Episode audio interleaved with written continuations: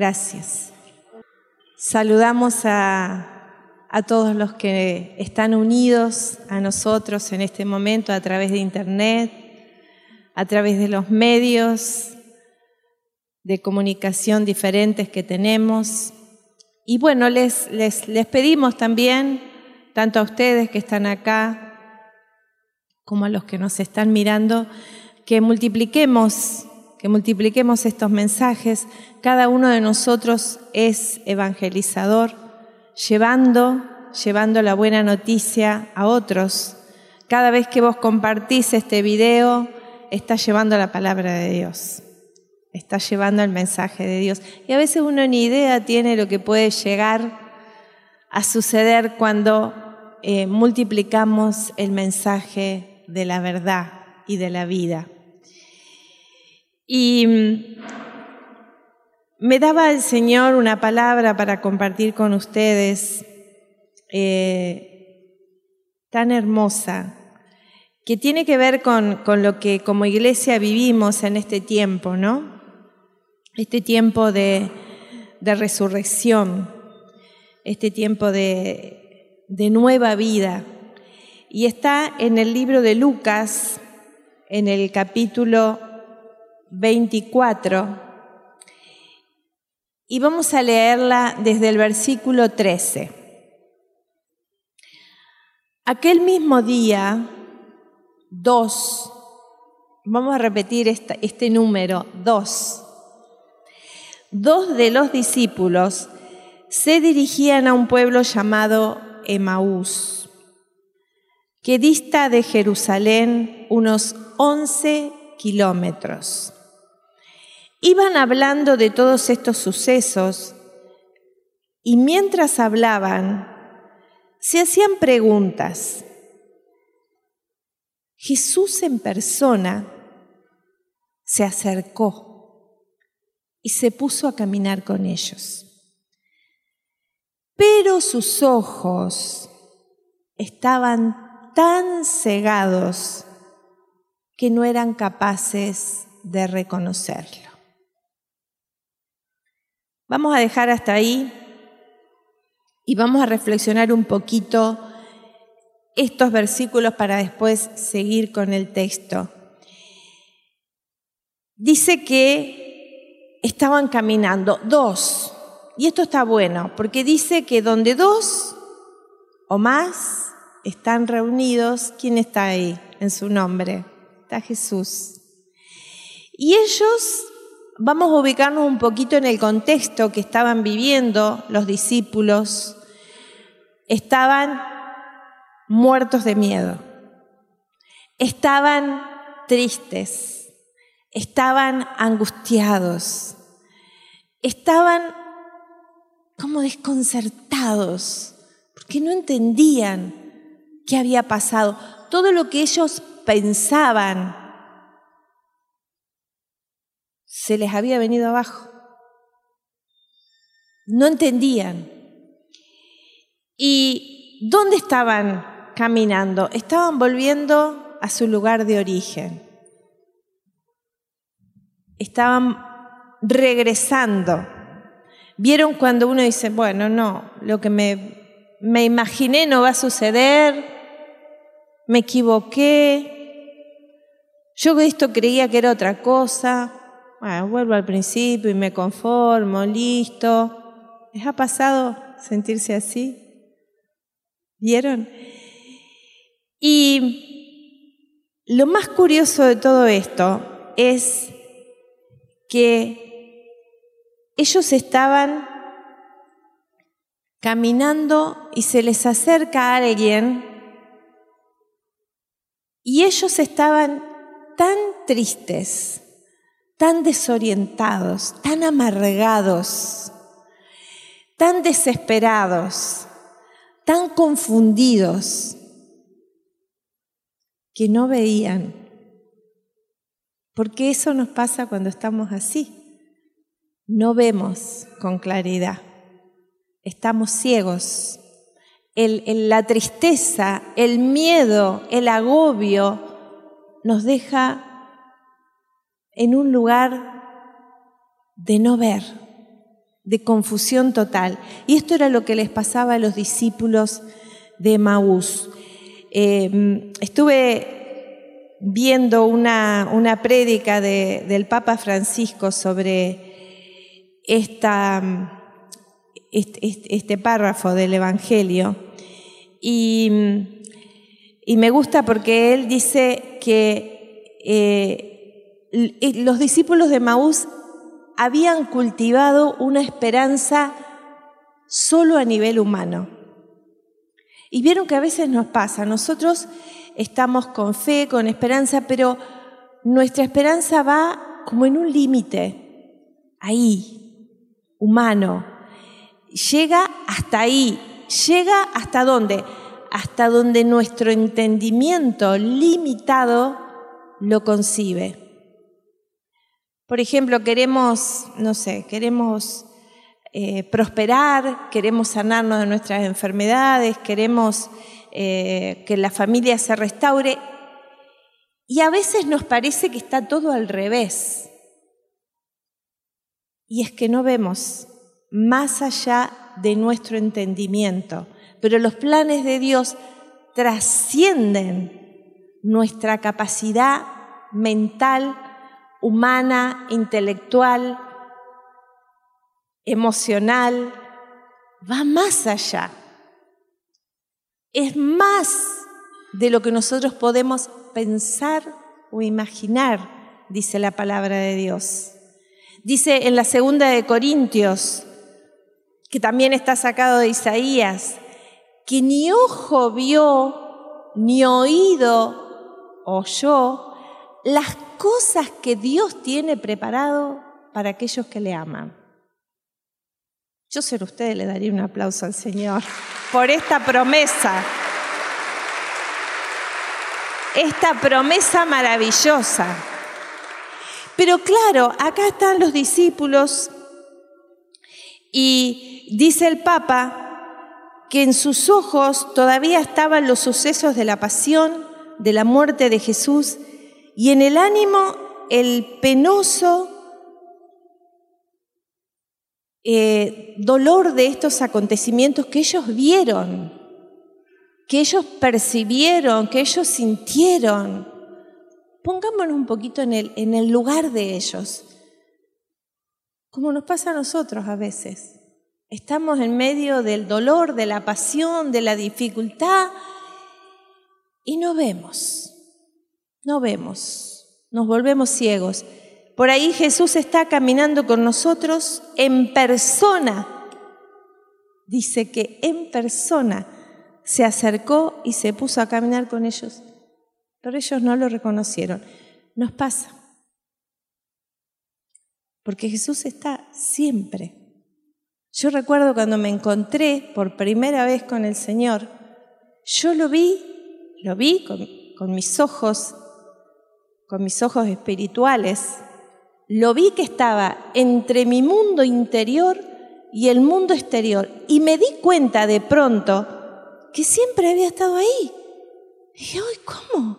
Siempre estuviste y, y yo estaba tan aturdida, tan angustiada, tan enredada, tan en otra cosa, que me había perdido lo mejor, de lo mejor, de lo mejor, de lo mejor.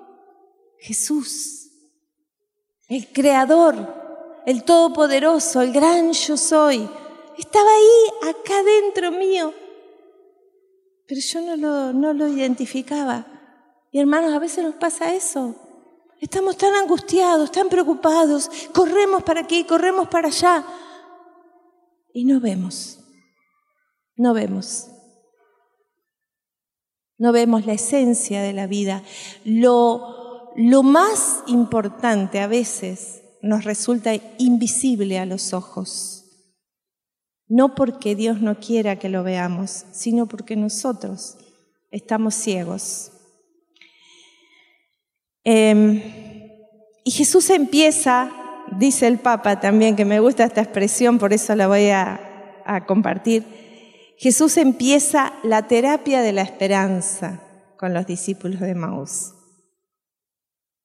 Y, aquí quiero este, hacer una pausa y pedirle a una hermana que tiene un testimonio, si podés venir Lorena, tiene un testimonio que me compartía el otro día y, y los testimonios son esperanza, son terapia de esperanza. Lo que vamos a escuchar ahora es la verdad de lo que Jesús hizo en su vida y es también una terapia de esperanza para todos nosotros. Acércate por acá, así salí.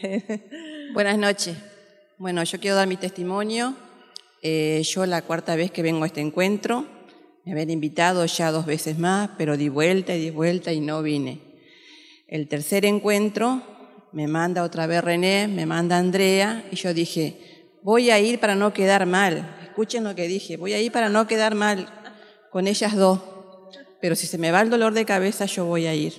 Toda mi vida sufrí de migraña y se me juntó con migraña vertiginosa, que es estar en un estado vegetativo por tres, cuatro días. No tenía vida, no tenía vida social.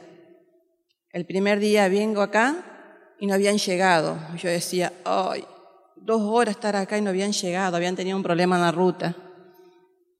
Se acercó una hermana, empezó a hablar conmigo, que es Andrea, y se me fueron los minutos volando.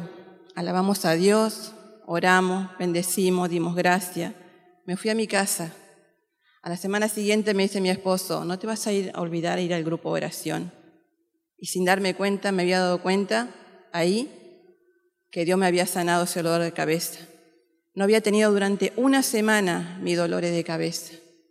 Hoy hace cuatro semanas que puedo dormir, puedo salir a la calle, puedo cantar, puedo alabar a Dios sin ningún dolor de cabeza. ¿Qué tal?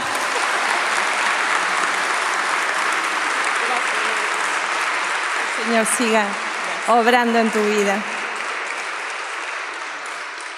Terapia de esperanza, ¿verdad? Lo que Dios hizo en el otro también lo puedo hacer en mi vida. Terapia de esperanza. Y dice que sus ojos estaban tan cegados que no eran capaces de reconocerlo. Él les dijo, me gusta, la terapia de Jesús, cómo Jesús nos habla. Miren, le dice, ¿qué es lo que vienen conversando? Uy, si él no supiera, ¿vieron? Qué dulce y qué tierno que es Jesús. ¿Qué es lo que vienen conversando por el camino? Ellos se detuvieron entristecidos. ¿Se les imagina la cara de estos discípulos de Maús, estos dos hombres? Uno de ellos se llamaba Cleofás y Cleofás le respondió, ¿eres tú el único en Jerusalén que no sabe qué ha pasado allí estos días? Y él les preguntó, ¿qué ha pasado? Y es lo que hace Jesús con nosotros. Cuando vos estás triste, que no das más y decís, no sé qué hacer con mi vida, Jesús te pregunta, ¿qué te pasa? Porque Él quiere hablar con vos. Él quiere escucharte, Él quiere dialogar, Él quiere que le cuentes lo que te está pasando, porque le importa. Y entonces eh, ellos le contestaron, lo de Jesús en Nazareno. Ahora fíjense en esta escena, hablando con Jesús sin saber que era Jesús. Es cómico, ¿o no? Ahí está. ¿Sabes? Lo de Jesús en Nazareno, le dicen, que fue un profeta poderoso en obras y palabras ante Dios, ante todo el pueblo. ¿No sabes que los jefes de los sacerdotes y nuestras autoridades lo entregaron para que lo condenaran a muerte y lo crucificaron. Nosotros esperábamos que Él fuera el libertador de Israel. Ah, acá está la cosa. Nosotros esperábamos que el plan fuera de esta forma. Así, así, así, así, así. Nosotros le damos indicaciones a Dios. Decimos, esto lo tenés que hacer. Mira, Dios, escúchame bien, te voy a explicar cómo tenés que trabajar en esta situación. Así hacemos nosotros, ¿o no? ¿O, usted cree que son los, discípulos de Maús? No, nosotros hacemos lo mismo. Le decimos, mira, vos tenés que darme este trabajo porque, y en este tiempo, porque yo necesito esto. Él, el creador del cielo y la tierra, nosotros le damos indicaciones. Y eh, nosotros esperábamos que Él fuera libertador. Y sin embargo, ya hace tres días que ocurrió esto. Y sin embargo, esta es otra expresión. Yo esperaba tal cosa y sin embargo no se dio. No, no me lo concedió. Entonces eh, dice, es cierto, miren, es cierto que algunas mujeres nos han sorprendido porque fueron temprano al sepulcro y no encontraron su cuerpo. Hablaban incluso de que se les había aparecido unos ángeles que decían que él estaba vivo.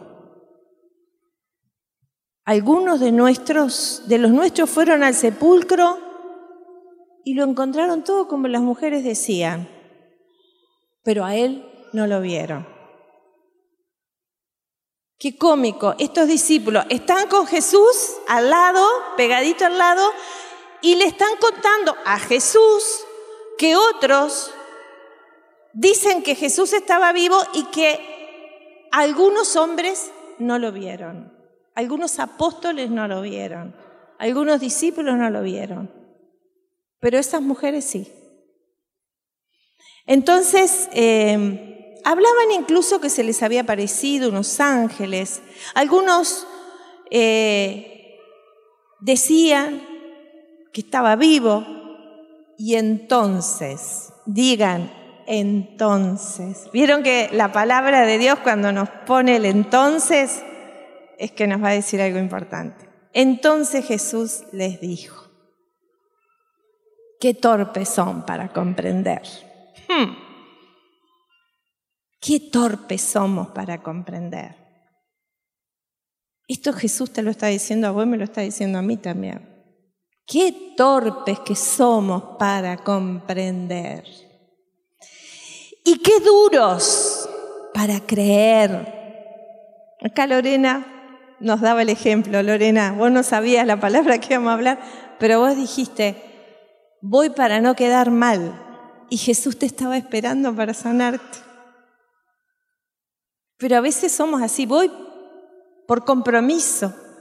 ¿Por compromiso con quién? con las personas. Acá estamos, hermanos, tenemos que venir por Jesús. Ah, pero a mí me gusta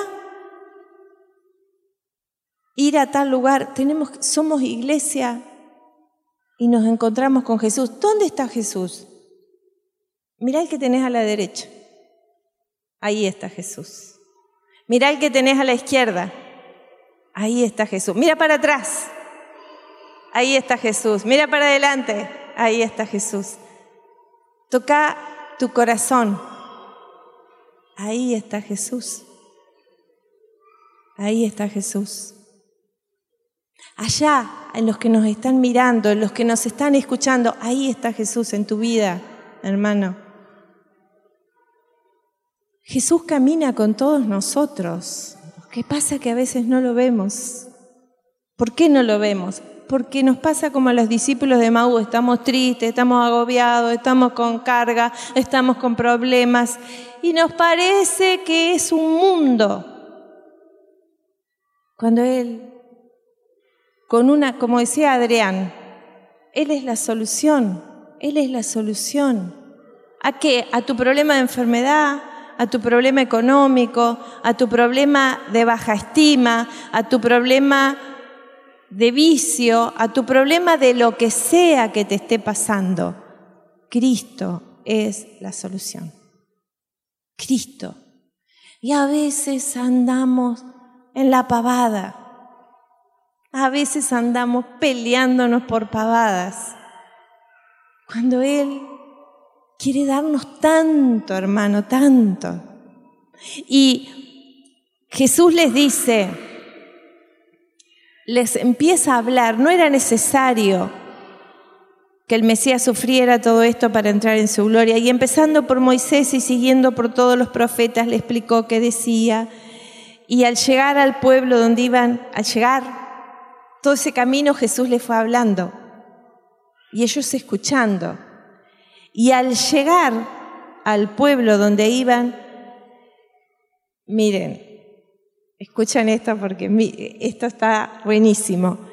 Jesús hizo un ademán de seguir adelante. Por ellos le insistieron, quédate con nosotros, porque es tarde y está anocheciendo. Y esta, esta apertura al hermano, esta apertura al otro, esta apertura de corazón, le empieza a abrir los ojos. Cuando uno sale de mirarse su ombligo, vieron que a veces damos así, hasta acá miro, hasta aquí me llega la mirada, no va más para allá porque es mi problema, es mi casa, es mi, es mi, mi, mi, mi, me, me, me, me, me, me. no puedo mirar al otro. No puedo ocuparme de lo que le está pasando. Y acá los discípulos dijeron, pobre hombre, se va a ir a la noche, son peligrosos los caminos. Uno cree que es este momento, pero en aquella época pasaba lo mismo. Era peligroso andar de noche solo, como ahora. Y ellos dijeron, quédate con nosotros. Qué expresión tan hermosa, que le digamos a Jesús, quédate con nosotros Jesús. Y ahí entró para quedarse con ellos. Y cuando estaba sentado a la mesa, tomó el pan, lo bendijo, lo partió y lo dio. ¿No era un invitado Jesús? Fíjense en cómo Él toma autoridad y parte el pan. ¿Qué es partir el pan? Obviamente, esto es un signo de la Eucaristía, es un signo del alimento, es un signo de la palabra de Dios, es un signo del compartir con otros hermanos. Miren, esto que algunas personas dicen, yo me arreglo con Dios y ya está. No es así. No es así. Es como Dios dice. Algunos dicen, y a mí me gusta algunas cosas que dice la palabra, otras hago lo que me parece a mí. Porque yo, yo, yo, yo, yo, yo decido sobre mi vida. Y bueno, así te va también a veces. Cuando nosotros comemos la palabra de Dios, cuando nosotros nos alimentamos de la palabra de Dios e, y la obedecemos y la ponemos por obra, entonces, entonces hay resurrección hay discernimiento, hay fortaleza, hay providencia, hay sanidad, pero tengo que obedecer. Ah, bueno, no, pero algunas cosas sí, otras no. Miren, es como que si dijéramos, bueno, yo voy a manejar, los semáforos en rojo no los paso, ahí freno, pero después voy a la velocidad que se me antoja, que nadie me diga nada. O me paso al semáforo en rojo y digo, bueno, pero todos los, demás carteles los obedecí. Así que eh, uno sí y otro no. Y a veces hacemos así con, con las cosas que Dios nos dice. Y después nos quejamos y después decimos, ¿cómo va a existir Dios con todo lo que pasa? Me decía un hermano el otro, la otra vez. En realidad no participaba de la iglesia, pero me decía, Dios, ¿qué va a existir Dios con todo lo que pasa? Es que Dios no tiene la culpa de todo lo que pasa, sino que nosotros hacemos lo que queremos. No queremos obedecer. Nos dicen no critique y criticamos todo el tiempo. Nos dicen no murmure y murmuramos. Nos dicen no hagas esto y tal. Y le damos para adelante en el camino del mal. Y Dios quiere rescatarnos, pero no lo vemos, no lo escuchamos, no lo oímos. Y en este quedarte, en este quedarte y comer, dice la palabra de Dios que Él, en el Salmo 23, prepara mesa. ¿Ustedes saben cómo dice? prepara mesa delante de qué? ¿De sus amigos? De sus enemigos. Cuando vos sos fiel a Dios y cuando vos lo obedeces y cuando vos lo buscás ardientemente, dice el Señor que Él prepara una mesa para nosotros delante de nuestros enemigos. Y cuando hablamos enemigos, no estamos pensando en personas. Evidentemente el enemigo usa a las personas. Eso es una cosa real, como también Dios usa a las personas. Pero nuestra lucha no es contra carne y sangre, sino contra huestes de maldad, contra poderes espirituales, como dice el libro de los Efesios. Lo tenemos que tener bien claro eso, porque si no, estamos tirando fuera de foco. Estamos peleando mal. Estamos, no estamos dándole en el blanco. Yo hablaba con una esposa esta tarde que estaba muy angustiada y yo le decía, bueno, no, tu, tu pelea no tiene que ser con tu esposo. No es con tu esposo. Es contra el enemigo y no nos tenemos que olvidar esto. No nos tenemos que olvidar. Y, esto de que Jesús sale como que va, se va. Y ellos lo retienen. Y hay otro pasaje que sucede lo mismo y está en el libro del Génesis capítulo 18.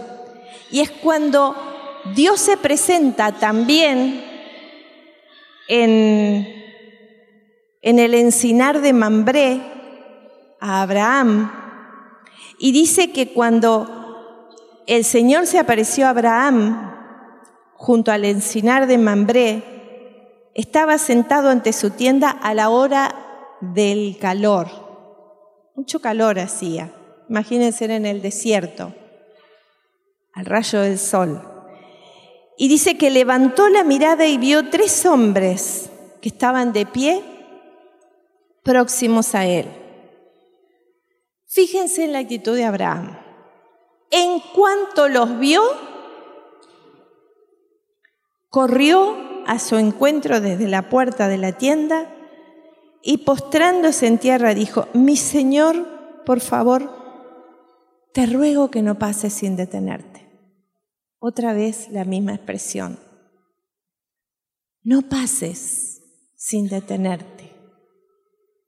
Y si ustedes y nosotros reflexionamos sobre lo que pasó en este querer de Abraham retener a esos tres hombres que es la imagen de Dios uno y trino, que pasó en un horario que por ahí capaz que no te imaginas que Dios puede estar visitando, te dice a la hora de mayor calor, cuando podés estar durmiendo una siestita, pero Abraham estaba despierto. Abraham estaba despierto. Y entonces le dice, por favor, te ruego que no pases sin detenerte. Haré que traigan agua para que les laven los pies, luego descansarán bajo el sol. ¿Qué hizo Abraham? Servicio. Servicio. Otra vez, me importa el otro. Otra vez dejo de mirarme el ombligo. No sé, algunos dirán, qué calor que hace esta hora. Ay, qué calor, qué calor. Ay, este desierto. Pero Abraham miró más allá de su entorno. Y entonces salió corriendo a buscar pan y le dijo a Sara, eh, toma tres medidas de harina, amásalas y haz unos panes. Luego fue corriendo, miren, corriendo, se lo imaginan, Abraham corriendo para servir. Dice, corriendo donde estaba el ganado, tomó un ternero tierno y gordo y se lo dio a su siervo, que a toda prisa se puso a prepararlo. Él quería atenderlos de manera eh, urgente. Me llama la atención esto. Quería ya acomodar todo, eh, preparar. Preparar su casa. ¿Vieron cuando uno recibe a alguien que quiere que esté todo lindo, que esté todo limpio, que esté todo impecable? ¿eh? Yo hablaba con una hermana que me decía, el, el, domingo de Pascua voy a recibir mucha gente y me agarra la desesperación porque me da que quiero que esté todo lindo, todo limpio. Le digo, bueno, pero es normal eso, que nos pase. Nos pasa a todas las mujeres y a los hombres también, a mi esposo le pasa. Mi esposo limpia cuando vienen mis hijos, limpia todo, ordena todo, pero él lava los platos también. Un aplauso porque lava los platos.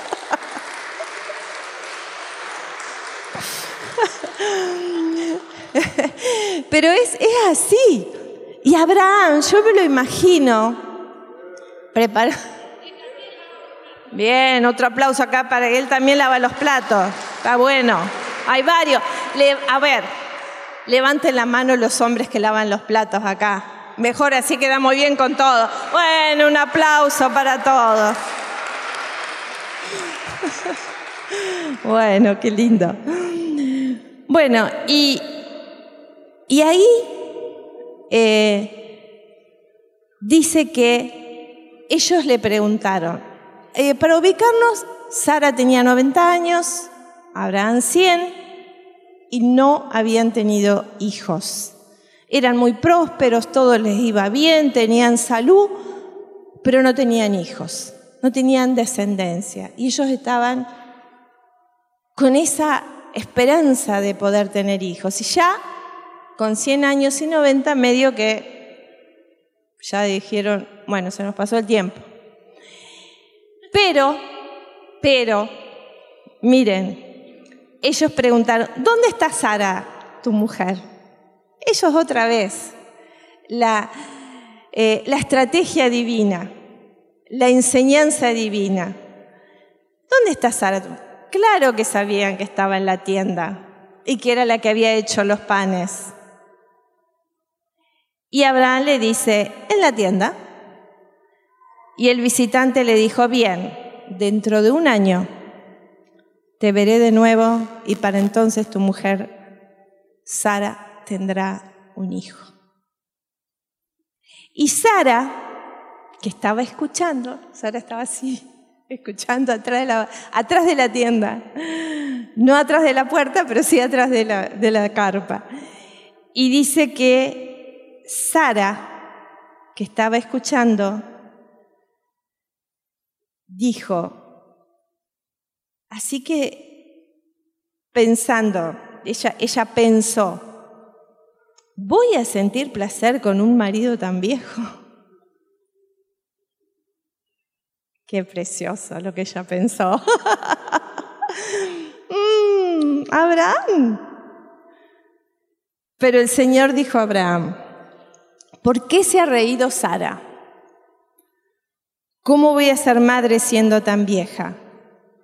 Y miren, ¿hay algo difícil para el Señor?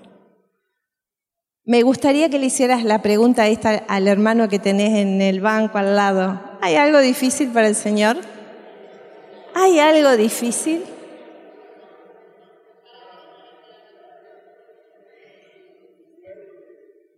Pero, escuchen, eh, a ver, ¿hay alguien acá de 90 años en la asamblea? ¿Hay alguien de 100? Porque uno dice, sí, no, no, nada difícil para Dios, pero vamos a ubicarnos. 90 y 100 añitos. Y Dios te dice, vas a tener un hijo. El año que viene lo vas a estar amamantando. Y yo quiero que vos pienses en este hijo, en este Isaac, que ahora te parece algo tan difícil. Quiero profetizarte que en un año vas a tener ese sueño en tus brazos. Amén. Lo vas a tener. Lo vas a tener. ¿Y qué pasó al año? Ellos tuvieron ese hijo. Y hoy quiero decirte que el milagro está frente a vos. Ese milagro está ahí. Vamos a ponernos de pie. Y vamos a cerrar nuestros ojos.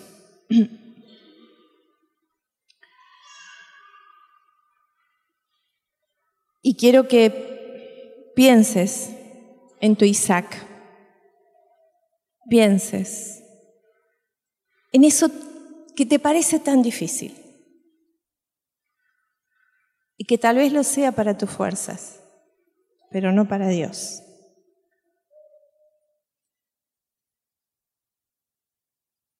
Jesús te está invitando a que creas, que no seas duro, dura de corazón, que no creas que lo que vos pensás es lo máximo, que tus fuerzas son lo máximo. No, no, no. Hermanos, tenemos que ser una comunidad de fe al tercer día es una comunidad de fe, donde lo imposible sucede, donde aún, como nos contaba Lorena, ni lo que pensás se te va a dar, ni lo que vos ni siquiera te atreves a pedir, porque hace tanto tiempo que caminas con ese dolor, hace tanto tiempo que no ves que ni siquiera te das cuenta que Jesús está aquí al lado tuyo para darte, para amarte, para levantarte, para empoderarte, para resucitarte, para darte vista, para darte una nueva mirada, no con tus ojos naturales sino una mirada nueva en el Espíritu. Él quiere. Hermano, yo le pedí al Señor hoy que fuera una noche de milagros. Porque Jesús los quiere hacer. ¿Sabes cuál es el único impedimento? Vos y yo. Nuestra limitación humana. Nuestra incapacidad de creer de ver, de discernir. Cuando partís el pan, cuando te partís y dejas que Él sea, todo es posible. Todo es posible.